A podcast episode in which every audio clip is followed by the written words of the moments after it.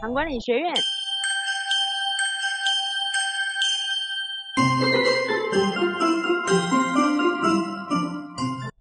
大家好，呃，我是袁建医师，我的讲堂课又来了。那我们的谈了一些低糖饮食啊，那低糖饮食先很很确定的在我们自己的临床的所看到的这些所有的经历的这些治疗，它是帮助预防跟治疗糖尿病的。那为为什么那个减糖饮食有有这样的效果？而且我们在教我们呃自己在教病人做减脂，我们不教热量。我们不教热量，所以这个是非常颠覆的。因为传统都是先算好热量，然后再来说你热量要到多少。我们不教热量，但是我们会说高油脂的东西、炸物少吃。这个就是很简单的规定就好了。那呃，身身体只要一一开始，胰岛素在身体有两段作用。那一段作用是睡觉的时候，呃，或是离正餐，呃，六到小时左右。我们胰岛素要做基本的能量调节，因为身体的所有细胞都需要胰岛素调节。那所以胰岛素有一个基础分泌量。那一吃东西，只要这个东西拉动了血糖，就是糖类食物，像米饭啊、淀粉、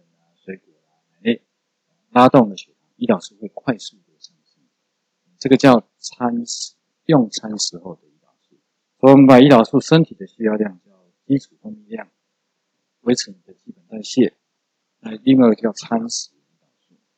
那我们只要做低糖减糖饮食，我们食物拉动的血糖上升相对就少。那我们需要拉动的这些餐食用餐时间的胰岛素相对少。那相对少了之后，因为胰岛素对糖啊，对我们的蛋白质食物的氨基酸，对我们的游离脂肪酸，它都有能量调节的作用。那糖在身体的第一个用处是作为能量消耗。那当当身体需要任何的能量是第一个用，但是其实它的需要量也不需要很多。那每一餐都有一些剩下到肌肉跟肝脏、肝脏，用肝糖的形式，就有点像放到营养是生命型的。那我们离正餐的呃到六个小时整的时候，我们。肝糖就开始释放。那所以，如果我们做这个减糖饮食，你每天每一餐被拉动的血糖相对它就是低的。那低的话，相对的胰岛素的量就不会进入一个恶性循环，一直被迫增，这个是二型糖尿病跟一型糖尿病很大的差别。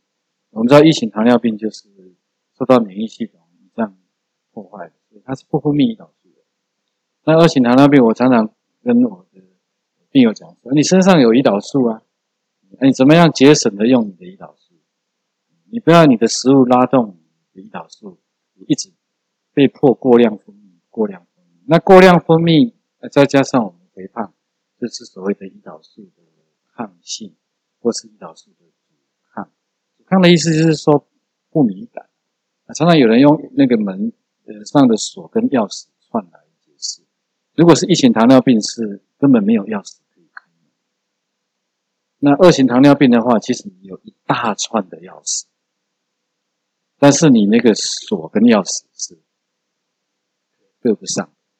另外，也许你的那个锁头其实是生锈了，或是那个受潮不灵敏。那我们应该是让我们身体不要因为过量的食物、糖类食物导致我们胰岛素抵抗。那这个方式，短时间每一个用餐后的血糖上升相对就少，那我们所有的用料就就相对就比较不会用刺激胰岛素的药。那药物的话，现在都可以做到不刺激胰岛素，还能够调。那也是呃拜这连续一二十年来我们药物的进步。那所以糖尿病呃现在做减糖饮食还还蛮容易搭配的，就是你不必强迫用口服。的方式去增量胰岛素，还能得到好的控管，而且蛮多朋友执行那个减糖饮食，体态、体格都变好了。像听到这个讯息，你有没有心动呢？欢迎大家今天的收听，谢谢。管理学院